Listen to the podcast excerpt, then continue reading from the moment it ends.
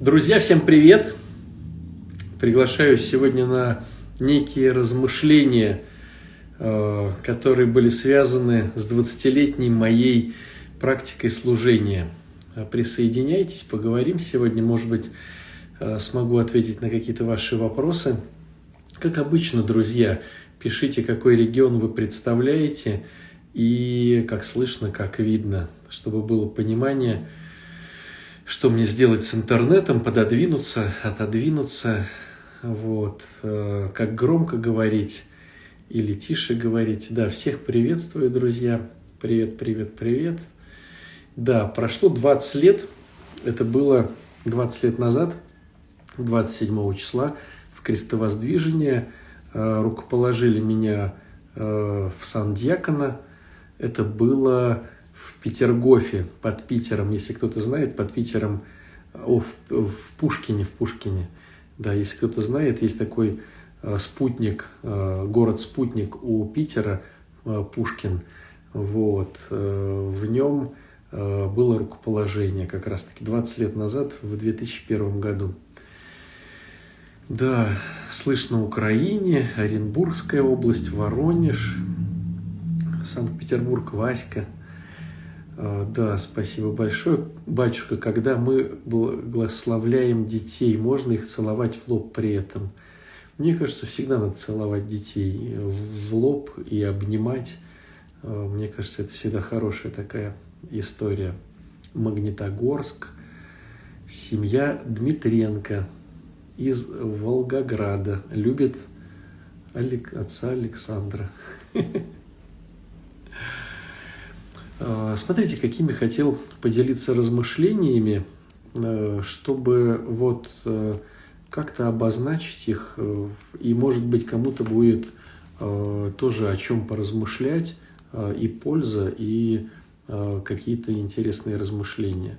Смотрите, вот когда я вспоминаю свое рукоположение, то я задаю себе вопрос – чем я руководствовался, когда вот входил э, в это сложнейшее ну, такое послушание. Потому что, э, наверное, только вот э, через какие-то годы становится понятно, куда ты вписался. Поначалу это все идет какой-то такой романтикой, красотой, какими-то красивыми книжками, историями, Э, выдуманными своей головой, но не реальностью, конечно. И я вспоминаю, что изначально э, все мое движение в священство, оно э, руководствовалось одной элементарной такой греховностью, как тщеславие. С чем это было связано? С тем, что мне очень нравился один священник – благодаря ему да, вот произошло мое выцерковление, именно выцерковление глубокое. То есть я э, до этого просто посещал храм, э, не понимал, что есть вечерняя, э, литургия, панихида. Э, задача была просто прийти в храм и вот побыть на богослужении. А что оно значит, для чего, почему, в принципе, ну, э, было непонятно. А после того, как меня ввели в алтарь, причем так интересно получилось, что э, я пришел на э, ночную службу, то ли это было Рождество, то ли Пасха, я уже не помню. Э, вот. Наверное, это была Пасха, потому что вначале надо было нести, надо было нести хоругвь. В общем, э, да, начинался крестный ход, и нужны были просто мужики, чтобы нести хоругвь. И вышел какой-то алтарник и стал смотреть по храму, по залу, вот, кого позвать. Ну и в результате вот нашли меня и еще там каких-то парнишек, и вот ввели в алтарь и сказали, что вот сейчас что-то начнется, ты берешь вот эту вот хоруквь и понесешь ее. И после того, как вот я пронес эту хоруквь, э, вроде как бы я ее занес в алтарь обратно, ну и там все богослужение и про, пробыл. Э, и, наверное, был как-то замечен, потом привлечен в алтарь, мне это очень нравилось. И я вот э, очень э, радовался, когда видел того священника, который вот на тот момент э, там был настоятелем. Это был такой иеромонах э, Лукиан, который сейчас уже стал епископом, и он э, служит на кафедре в Благовещенске. Вот. И смотря на него, вот как раз-таки это тщеславие и появилось. Тщеславие заключалось в том, что его все любили. Любили его бабушки, вот, любили его молодежь, э, любили его просто среднего возраста э, мужчины и женщины. И он был такой обожаемый э, и такой всеми любимый человек. И то ли мне не хватало любви, это я даже что-то сейчас не могу сообразить, то ли просто это было классно. Я думал, что если я стану священником, то автоматически я и получу любовь от людей. Отчасти, наверное, здесь еще была э, тщеславие пересекалось с гордыней, потому что на тот момент э, очень многие священники, э, которых я знал, наверное, кого я знал, наверное, все пользовались таким инструментом, как приказы. То есть было такое слово «благословил». Батюшка благословил. И человек говорил, я же благословляю тебя. Что подразумевало а, неукоснительное, стопроцентное, быстрое выполнение того, что батюшка говорил. И батюшки становились некими такими хозяевами душ человеческих, которые налево-направо что-то вот благословляли, а люди на тот момент почему-то а, ну, считали, во всяком случае в моем окружении, что благословение подобно приказу, которого нельзя ослушаться. Вот.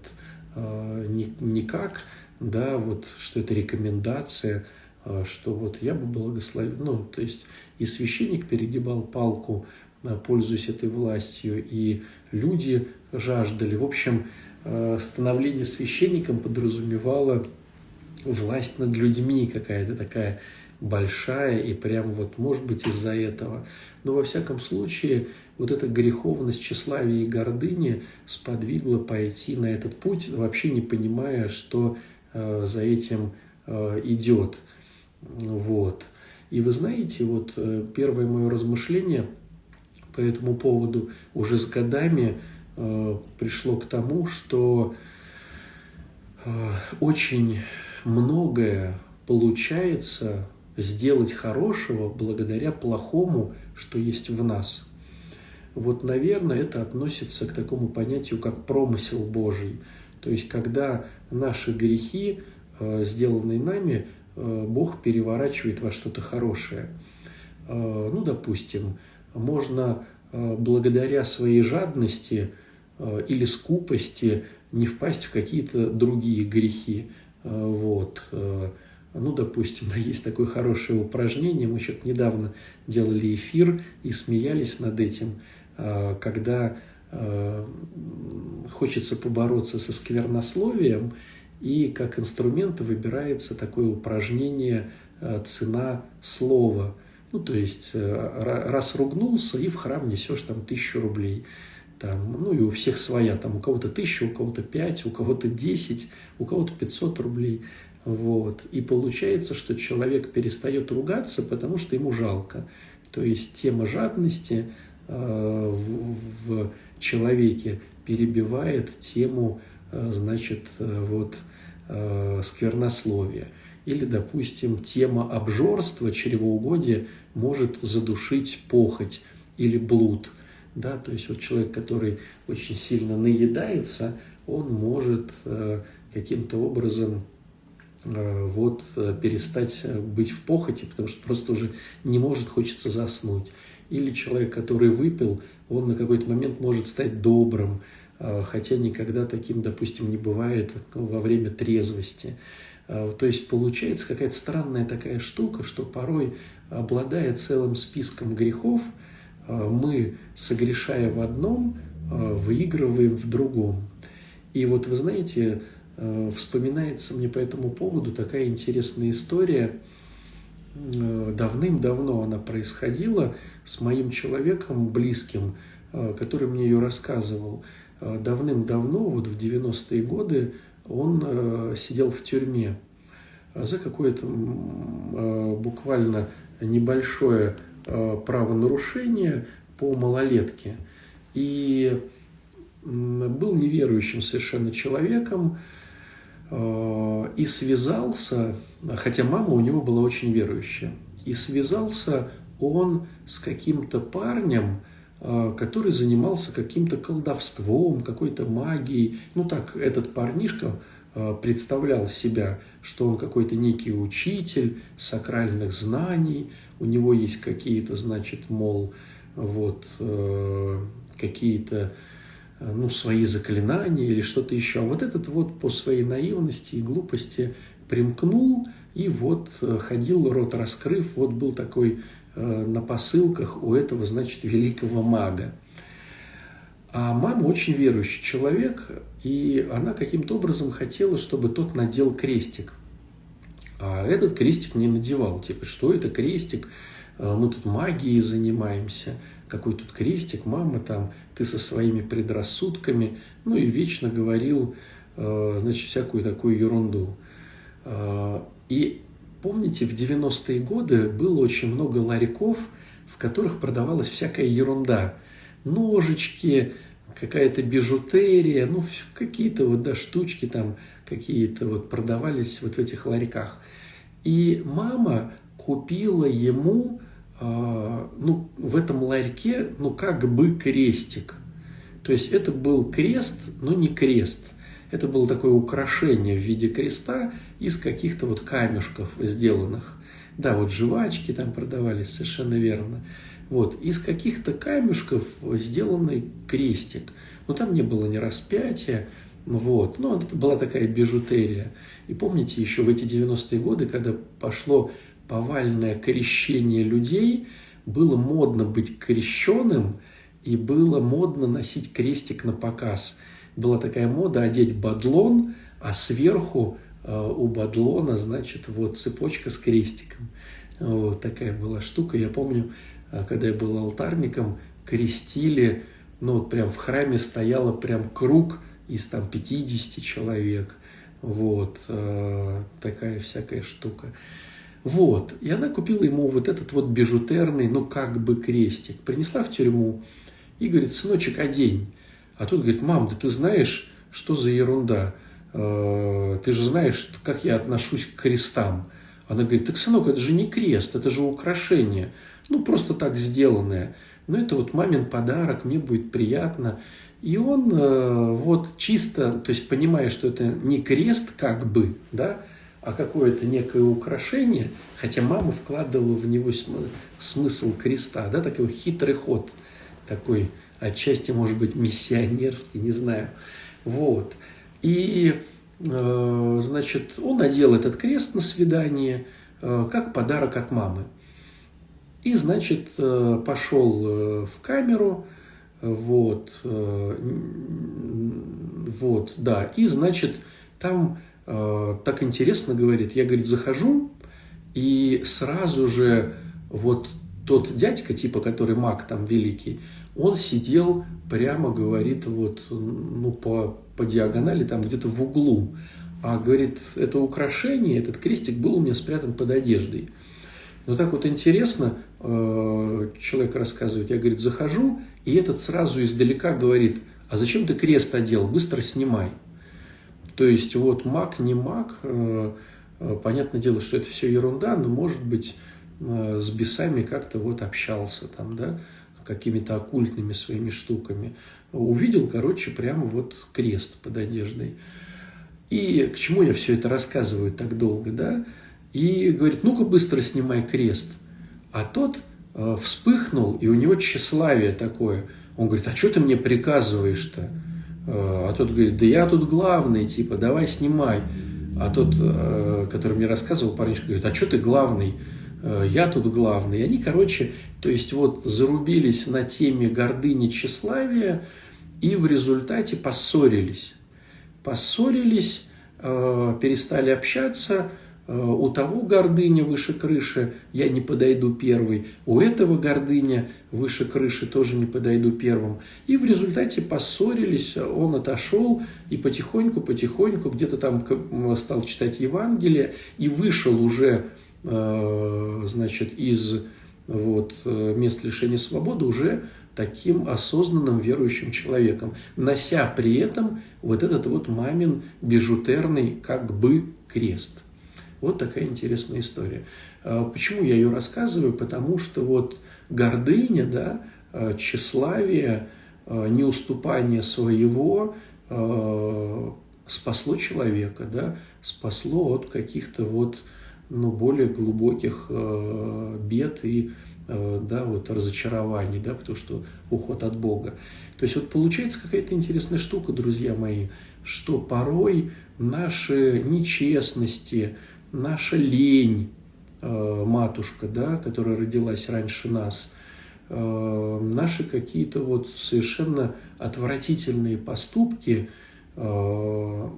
действительно, да, как в Евангелии написано, богатством неправедным стяжите себе друзей – вот так вот и получается. Если вспомнить, ну, на те времена, да, вот 90-е, э, получилось, как вот у меня, ну, как бы э, до рукоположения очень сильно войти как бы э, в эту э, среду церковную и монастырскую.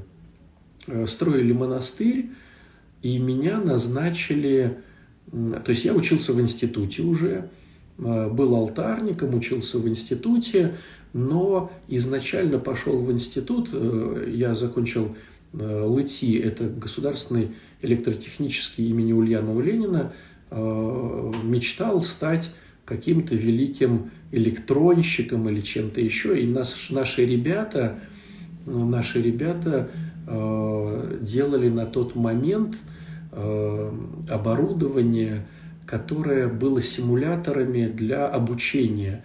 Там вертолетам обучали, э, кораблям, как руко- руководить. Вот такие симуляторы делали, было очень востребовано, денег очень много. Вот. я как-то вот тоже думал, что я в это все пойду, а, но меня взяли вот в алтарь, потом взяли, значит, э, в монастырь я стал ездить. И чего рассказываю-то? Так как в 90-е годы Э, был вот этот и рэкет, и воровство, и это было нормальным. То есть я вот сейчас вот оцениваю себя, да, то есть я был и алтарником, и для меня воровство было, ну, скажем так, как бы нормой. А в чем оно проявлялось? Вот эта ушлость, вот эта ну, хитрость э, заключалась в том, что когда мы строили монастырь, то не было же ни Петровичей там, Э, вот этих магазинов, где там песок, щебень. То есть, как это все делалось? Выходишь на улицу в эти 90-е годы, едет какой-то КАМАЗ, допустим, там с щебнем или с песком, тормозишь его и говоришь, слушай, э, хочешь получить денег? Вот, человек говорил, хочу, и этот э, щебень или песок везли в монастырь. Ну и монастыри строились вот на таких историях. То есть по факту это было воровство. Но не все могли так вот договориться, так вот отжать. И получалось, что вот эти дурацкие навыки 90-х годов, они э, способствовали тому, чтобы с одной стороны строился монастырь, а с другой стороны, чтобы я э, погружался вот в эту церковную среду.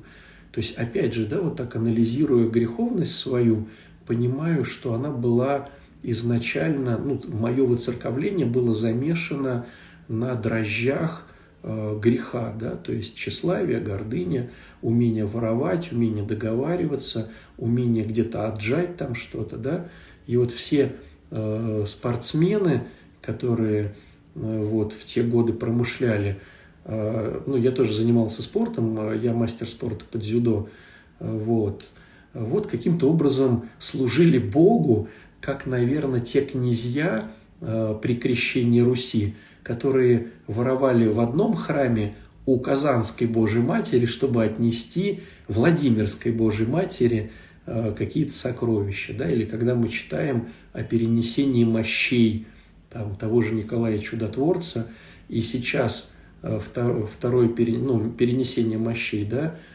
празднуется как праздник, хотя по большому счету это было просто воровство.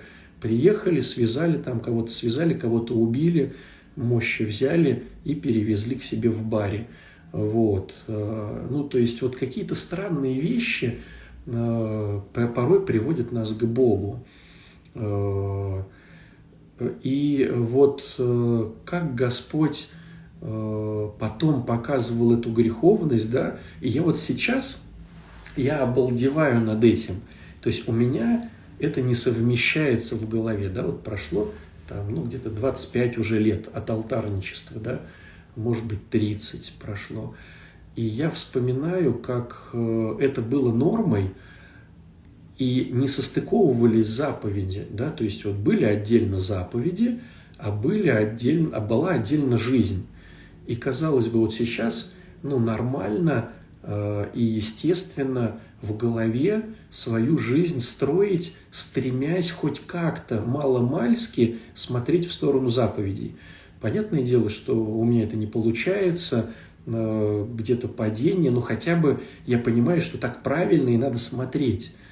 А вот э, начало-то всего этого, да, начало какое-то странное. И когда мы теперь, уже будучи э, понятливые, уже будучи, ну, такие выцерковленные, уже будучи поисповедавшись 20 там, тысяч раз, э, смотрим на людей новоначальных, то откуда-то появляется, ну, учительский тон.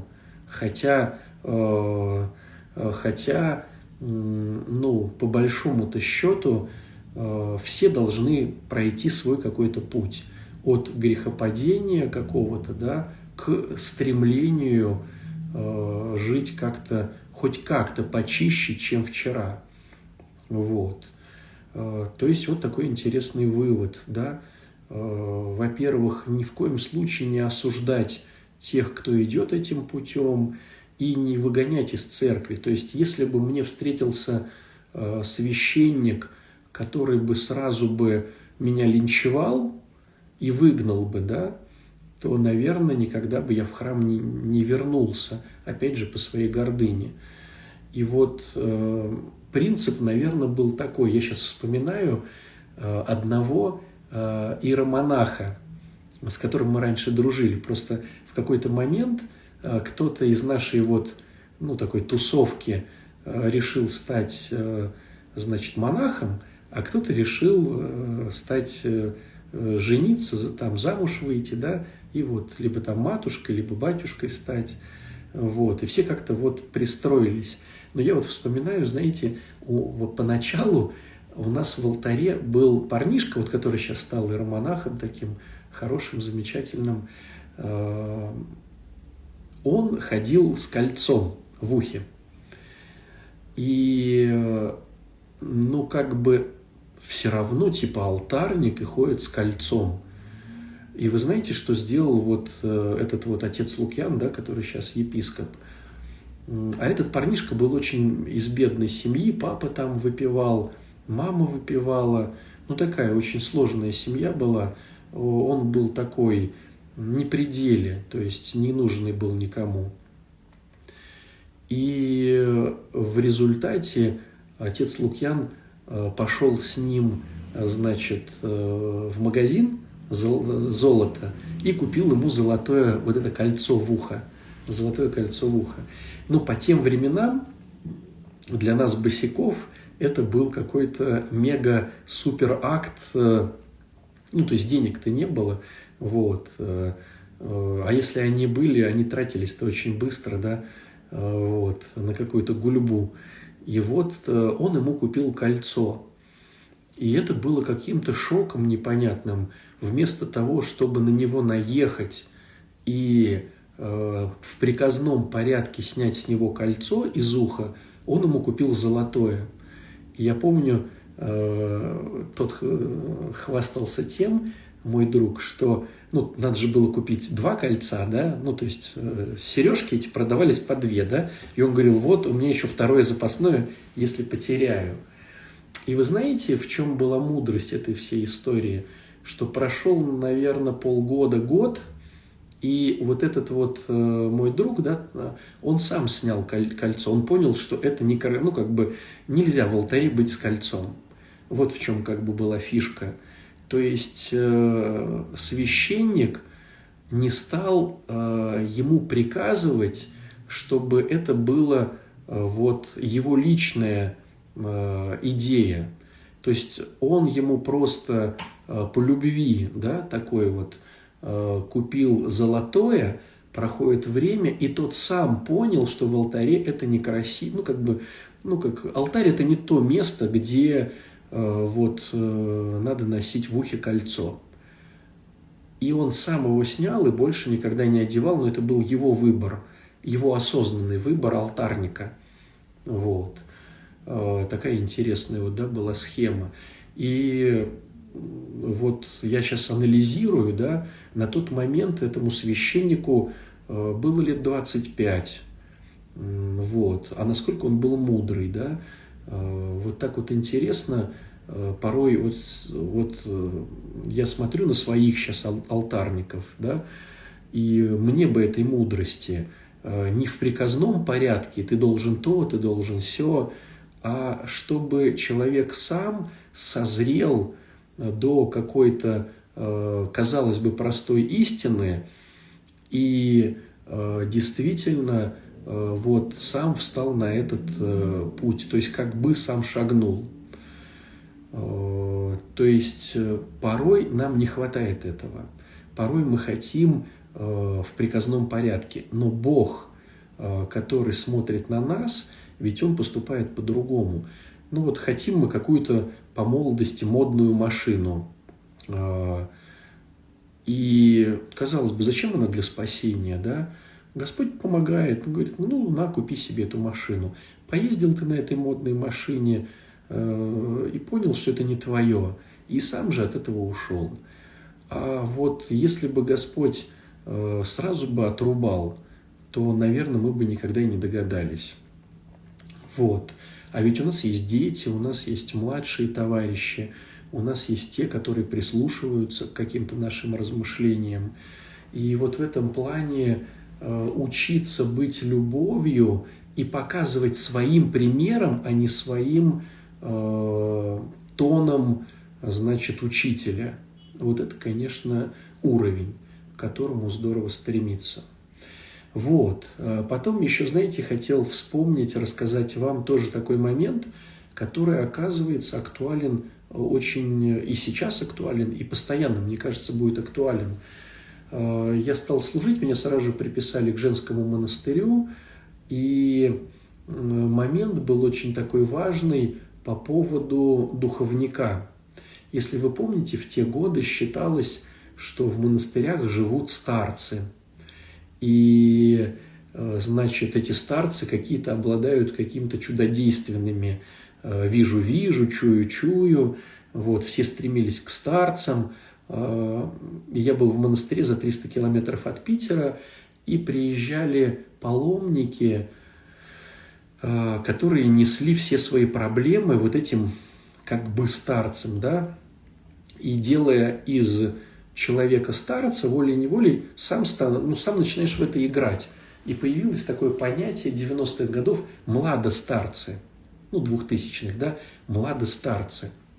То есть, когда тебе все говорят, а что вы чуете, батюшка, а что вы видите, а какой сон вам там приснился, ты волей-неволей начинаешь по своему тщеславию и гордыне этому тоже поддаваться и вот в это все играть. И я помню, я при, вот, ну, начинаю, ну, то есть начинаешь литургию, да, перед литургией причастия приезжает апо, э, целый автобус паломников. Конечно, для монастыря это очень здорово. Приехали деньги, приехали деньги, на них может монастырь потом какое-то время жить, вот. И э, вот эти вот люди в платочках, такие все, спаси Господи, э, такую исповедь устраивают.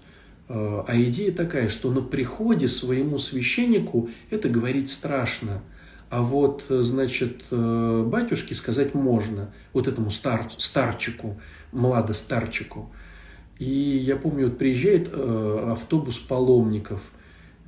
И такие рассказывает мне вещи. Кто-то кого-то убил, кто-то кого-то изнасиловал, какие-то...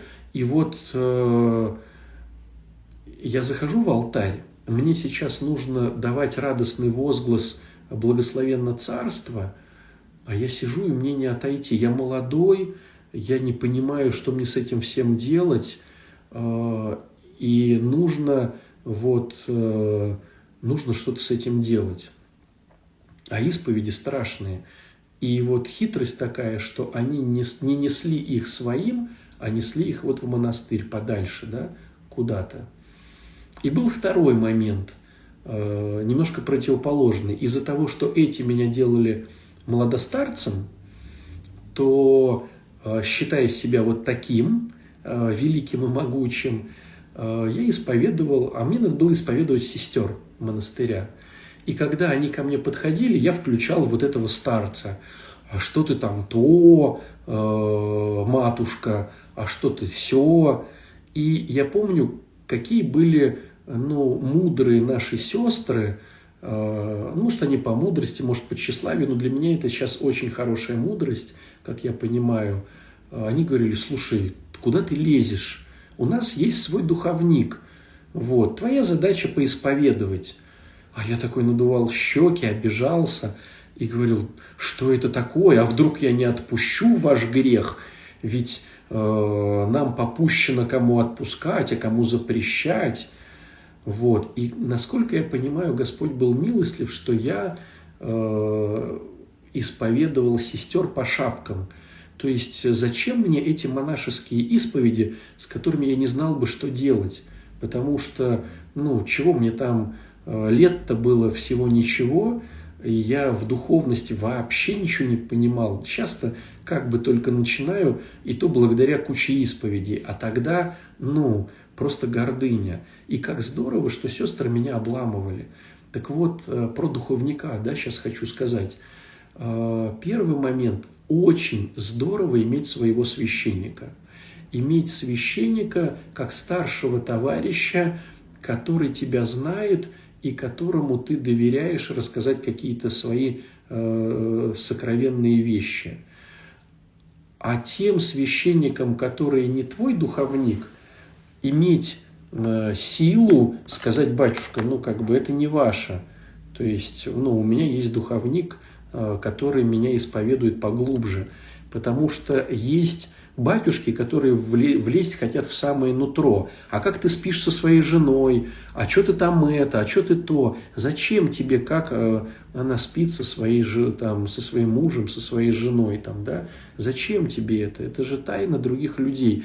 Но если они захотят, и у них там будут какие-то тяжести в жизни, скорби, ну, расскажут своему духовнику, тебе это зачем, да? И вот грамотно и тактично отшить порой священника, который, ну, по своей нерадивости лезет не туда, тоже надо уметь порой. Вот. И вот этот момент и иметь своего духовника, и не скрывать от него ничего, э, чтобы ехать куда-то за 3-9 земель и кому-то рассказывать, а твой батюшка думает, что ты чистая такая, ну, значит, душонка, э, и непонятно, почему же тогда все у тебя так плохо в жизни происходит. То есть вывод номер раз – иметь своего. Вывод номер два – не скрывать от него ничего. Вывод номер три э, – тактично э, ставить на место тех, кто сует свой нос не в свои дела. Это очень важно, на мой взгляд – потому что, ну, порой бывает всякое. Вот. И сколько, вы знаете, друзья, я не... Э, вот сколько я не удивлялся э, той мудрости, что нужен свой духовник. Вот сколько я не видел. Ведь в жизни у всех всегда бывает то светлый период, то прямо идет какая-то вот Э, благодаря нашей греховности идет прям, ну, тяжелая полоса, реально тяжелая. И настолько она бывает долгая, что ты уже не понимаешь адеквата. То есть ты делаешь какие-то вещи, которые, ну, если бы ты выспался, если бы ты на это все посмотрел со стороны, ты бы сказал, это реально бред, не делай так. Но когда ты находишься долго в проблематике, когда ты уже уставший, когда ты уже изможденный, ты как тряпочка – ты порой делаешь ну, совершенно странные вещи, ну не алё вообще. И как здорово, когда есть тот, кто знаком с тобой, с твоей семьей, э, вот. Э, у вас в шкафу покрова Тервинская Божья Матерь, да, это икона, э, это икона, которой нас венчали, потому что первый монастырь был покрова Тервинческий как раз, вот, о котором я говорю. Так вот, как здорово, чтобы был свой, как здорово, чтобы он был любящий, как здорово, чтобы он был переживающий, как здорово, чтобы он э, искренне хотел э, твоего приближения к Богу. Вот. Следующий момент, вы знаете, который я бы вам э, порекомендовал, сближаясь э, с духовником, не сближайтесь с ним. Вот это тоже очень важно. Рассказывайте про себя, стараясь особо про него не узнавать. В каком плане? В каком плане? Недавно было Евангелие. А, недавно было Евангелие, совершенно такое неприятное. Ну, все Евангелие на самом деле обличающее, и оно не особо приятное для грешника, да. Но был неприятный такой э, момент, в котором Господь рассказывал притчу о брачном пире и говорил о том, что э, вот э, позвал он званных на этот брачный пир, и никто не пришел. Званные и избранные не пришли. Тогда, чтобы пир не пропадал, позвал он с э, всяких, значит, э, э, углов, со всяких вот перекрестков, из-под заборов, позвал он и добрых, и злых, ну, каких-то вот левых людей, да, чтобы они наполнили брак. И вы знаете, вот мы наполнили Божьи храмы, и мы все незваные, недостойные, просто те не пришли. И поэтому позвали нас. И мы все такие. И сложность заключается в том, что и такие миряне, и такое духовенство, мы все одинаковые, мы все мазаны одним миром, мы все э, вот, э, мы все одинаковые. Греховность, тщеславие хочет, чтобы мой духовник был святым, чтобы он был каким-то вот таким, но хитрость заключается в том, э, человеческая хитрость, что в первую очередь духовник должен быть сострадательным. А вот в чем проявляется сострадание, вернее, в чем механизм, я так скажу, сострадания? Невозможно сострадать, сопереживать, сочувствовать другому человеку, если ты сам по своей натуре этого не испытывал. Вот если человек не терял никогда ребенка, он не знает, что это такое. И если ты придешь к кому-то э, с потерей ребенка, если тот не терял, ну, он будет, ну, ну, давайте помолимся. Но он не будет сопереживать, потому что такого, ну, не представить. Как бы он ни представлял, не представить. И получается, что вот в этом какая-то как бы и дурацкость, и по-другому нельзя, что тебе с твоими грехами сопереживать может тот, кто сам впадал в такие грехи. Вот такая дурацкая схема, но она так работает. То есть получается, что тот, кто не впадал в такие грехи, тот, кто сам не грешен, э, будет э, тебя либо ругать, либо над тобой как-то ну, глумиться и как-то вот возвышаться. И получается, что э, чем больше священник видит в себе греха, тем больше он сострадательный. Но если ты узнаешь о том, что видит в себе священник, ты по своей немощи не сможешь с ним близко общаться. Вот такая интересная штука. То есть лучше тебе особо в эти темы не вникать. То есть вот я бы так рекомендовал. А, батюшке рассказывай все, от батюшки особо, особо ничего не узнавай, потому что не понесешь. Гордыня говорит, он должен быть лучше, но э, сопереживать тебе может тот, кто упал глубже. Вот такая интересная штука. И когда мы читаем э, исповедь святых отцов, то удивляемся, насколько они глубоко себя видели, насколько они считали себя греховными.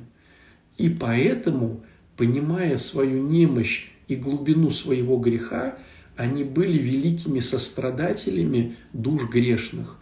И поэтому, когда грешная душа приходила к ним, она не могла уйти без слез, потому что она видела глубину сострадания, соучастия, сопереживания вот этого человека. А почему? потому что тот себя видел намного глубже в грехе, чем э, приходящий. Понимаете, какая хитрая штука? Но если бы приходящий увидел бы эту греховность, то не факт, что готов был бы, э, готов был бы вот, э, искренним быть. Я вам на это расскажу еще одну историю – Э, которая тоже тронула мое сердце. Значит, давным-давно у меня была э, ставленническая исповедь уже в священнике. И был у нас такой величайший, очень интереснейший духовник епархиальный, который, по идее, его была обязанность выслушивать вот таких новоначальных, да, вот типа меня – я не знаю, что, почему так произошло, что он имел в виду. Может быть, он это имел в виду, чтобы я вам сейчас это рассказал.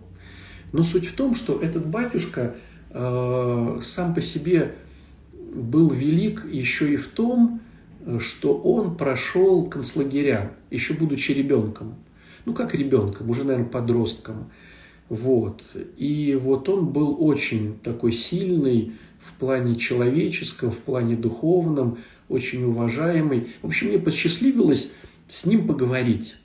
Ну, в чем была техника да, всего этого? Я пришел, ставленническая исповедь. Ну, я все рассказал, что там, вот он меня поспрашивал что-то. А потом он мне вот рассказал ту историю, которую я хочу рассказать вам. Зачем он рассказал, я не знаю, но вот я ему ее рассказываю. Она осталась в моем сердце. Он говорит, ты знаешь, давным-давно, когда была война, Э, я очень долго не исповедовался, потому что не было никакого священника. И когда нас немцы взяли в плен, они нас этапировали вот в Германию. И э, я понимал, что я уже давно не исповедовался, как раньше, до войны. Я давно уже не причащался, естественно.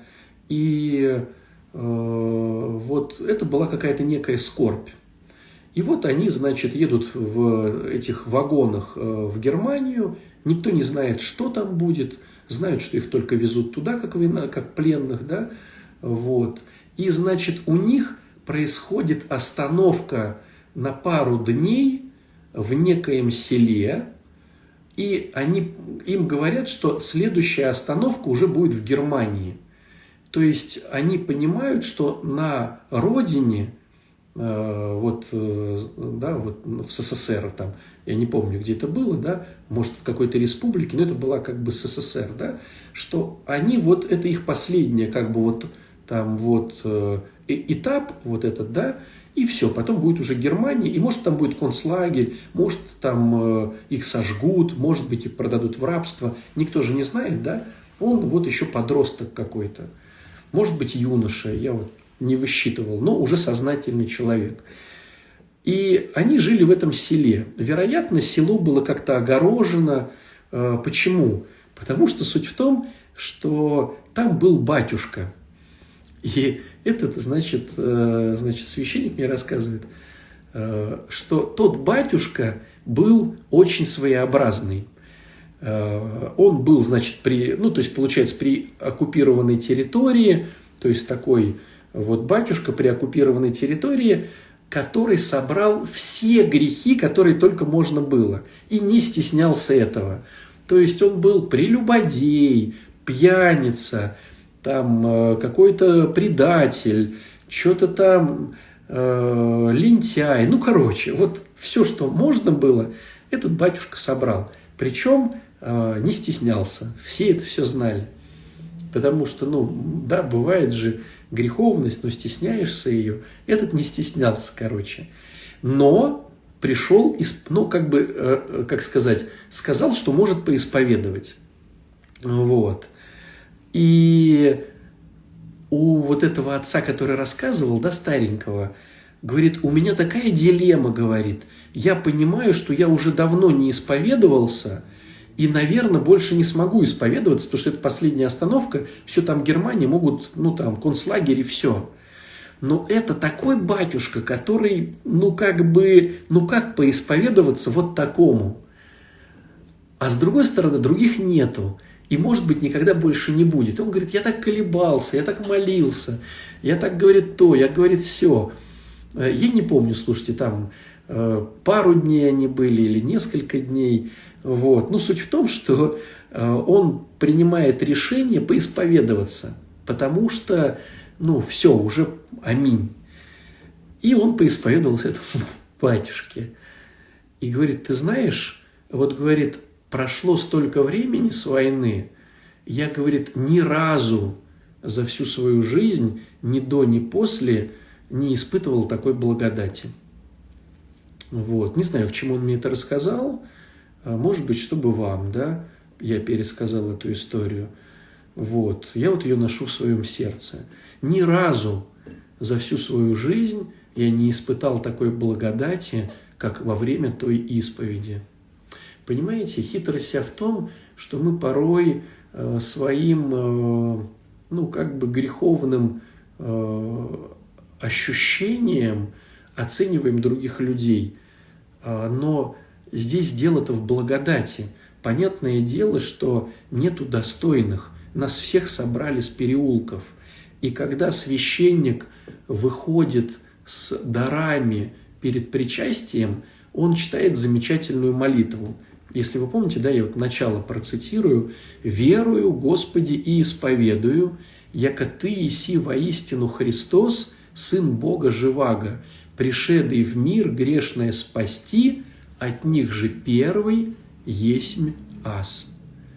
Пришел грешное спасти, от них же первый есмь ас.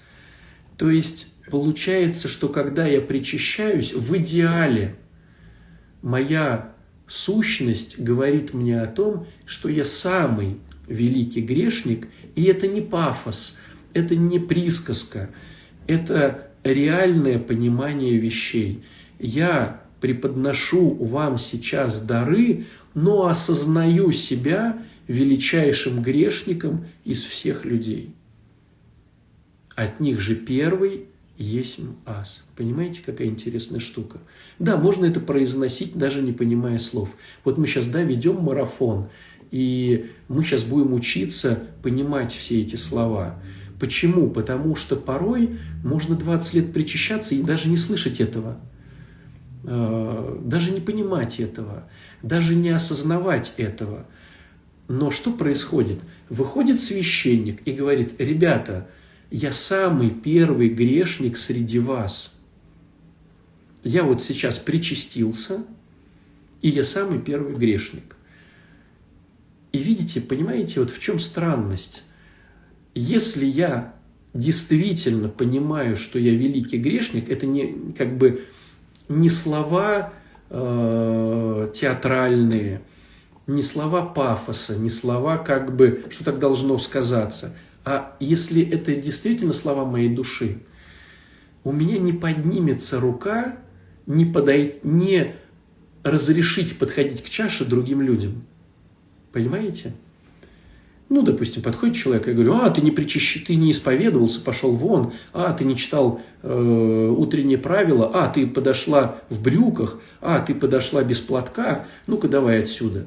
То есть, если эти слова касаются моего сердца, глубины моего сердца, что я первый аз, среди всех других грешников, то технически у меня язык не повернется отвернуть кого-то от чаши э, грешника. Ну я же только что причастился.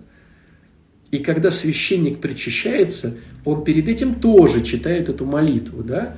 То есть э, стоит священник в алтаре, э, кладет себе на э, ладонь тело Христа и говорит о том, что он первый из всех грешников. А потом выходит и причащается, понимаете? Вспоминая при этом свое падение, свое недостоинство, свое лицемерие, свой фальш, свою хитрость, свое, свое, свое, свое, свое. И произносит с искренним, от них же первый есть ас. Господи, первый я есть среди всех.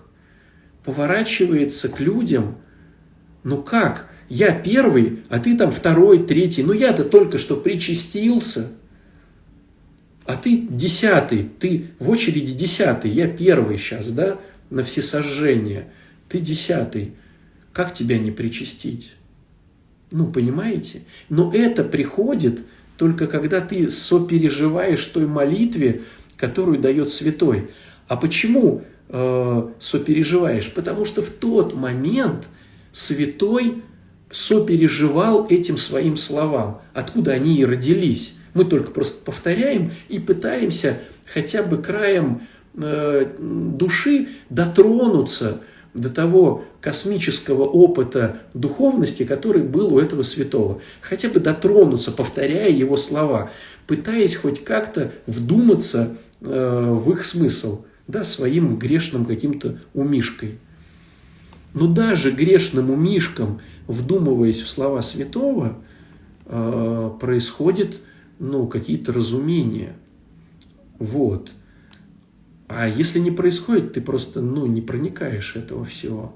Ты просто. Тыр-тыр-тыр-тыр-тыр-тыр-тыр. Сейчас давайте вот как-то что-то, да? Вот. Так вот, вывод весь в том, что понести глубину греховности другого человека, а особенно впереди идущего, особенно пастыря, да, особенно вот, э, духовника, ну, не всегда получается. Хочется по своему тщеславию, чтобы батюшка был великий, чтобы батюшка был святой, чтобы батюшка был ого-го. Ну, понимаете, вот, у коллег и пастырь коллега, вот, э, чего достойны, того и дали. Вот. У достойных людей, наверное, и пастырь классный. Вот. Но вот это вот все, знаете, я работаю с наркоманами и алкоголиками. И вот, ну, удивительная история, что, ну, я вам сразу могу сказать, да, у нас в храме, ну, там стоит большая часть убийц, насильников, ну, то есть, э, если человек 15 лет употребляет героин, ну, что только там не было у него в жизни.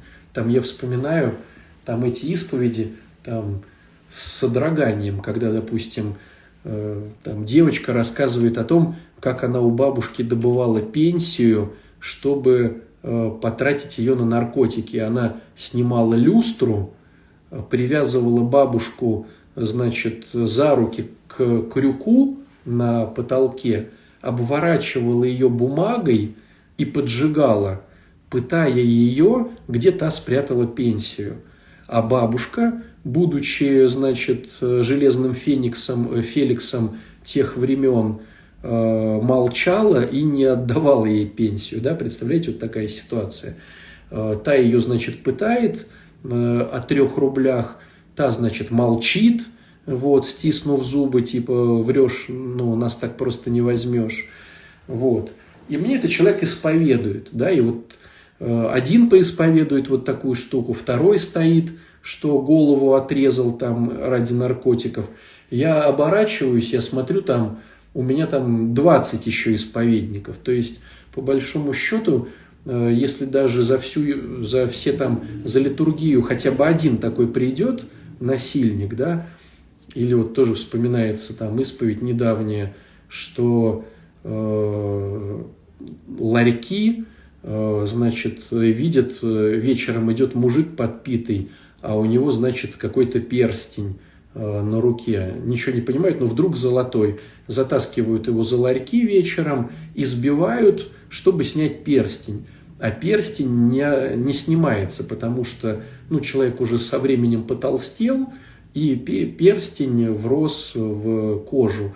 И, и он рассказывает, как он находит какой-то камень и пытается у этого пьяного, избитого э, отбить пальцем палец э, руки э, камнем, чтобы этот перстень, они его отбивают, перстень, значит, снимают, ну, да, это самое, палец выкидывают, перстень несут в ломбард, и вот он красавчик, ну, он красавчик, да, то есть он уже там в трезвости кучу лет, он уже это все прописал, он уже все это проплакал, и вот он мне это рассказывает искренне, да, то есть он реально кается в этом всем. Но, а что мне с этим делать, да? Ну, вот он кается в этой всей истории, ну, как бы, да, но, знаете, вот один э, раз кто-то про голову, второй раз про бабушку, третий раз про палец. Ну и смотришь на этих людей э, и понимаешь, что ну, э, вот, ну, вот мы тут все стоим такие, да? Ну, я к чему хочу рассказать? А они хотят, чтобы батюшка у них был святой. Вот я к чему. Ну, понимаете, этот весь прикол. То есть стоят насильники, убийцы, Э, значит, э, и всякие такие, но хотят, чтобы э, Господь батюшку им дал с крыльями. Так ясно дело, батюшку и дают такого, как я. Вот, потому что э, с крыльями, может быть, не понесет этого всего, да, вот. Но они-то не несут, что я такой же. Они-то думают, что им сейчас э, дадут какого-то архангела, который будет им вещать. А с чего? архангел это. Понимаете, с чего архангел? Вот. Поэтому, если понимаешь, что не несешь э, приколов духовных другого человека, то лучше про духовника особо не узнавай. Сам все рассказывай, а здесь, знаешь, что надо узнавать? Вот надо узнавать, сколько у него детей, чтобы понимать, э, сколько ботинок пожертвовать батюшке, чего там дети любят, чтобы понимать, чтобы какие тортики там им дать. Вот. У матушки узнай, какие занавесочки надо. Ну, то есть, вот бытовушечку можешь узнать. А вот внутренний мир, ну, как бы не понесешь просто. Потому что все равно тщеславие хочет архангела, вот, а не обычного грешника. Вот, э, вот такие вот интересные наблюдения по поводу, значит, этого всего. Часик что-то прошел, что-то, в общем, повспоминал я эти 20 лет. Э, наверное, там еще есть какие-то штуки, но их расскажу на марафоне, друзья. Вот у нас есть сейчас марафон. Э, размышления грешного батюшки будут на марафоне, вот, в который уже, наверное, вступить наверное, не получится, потому что неделя прошла. Но все равно те, кто в теме, тем повезло. Вот, друзья мои, спасибо вам. Э, прошу молитв, потому что, э, потому что, кто знает, знаешь, если бы знали бы, э, если бы знали, что такое священство, если бы Господь сразу открыл, что такое священство, может быть, и смелости бы не было.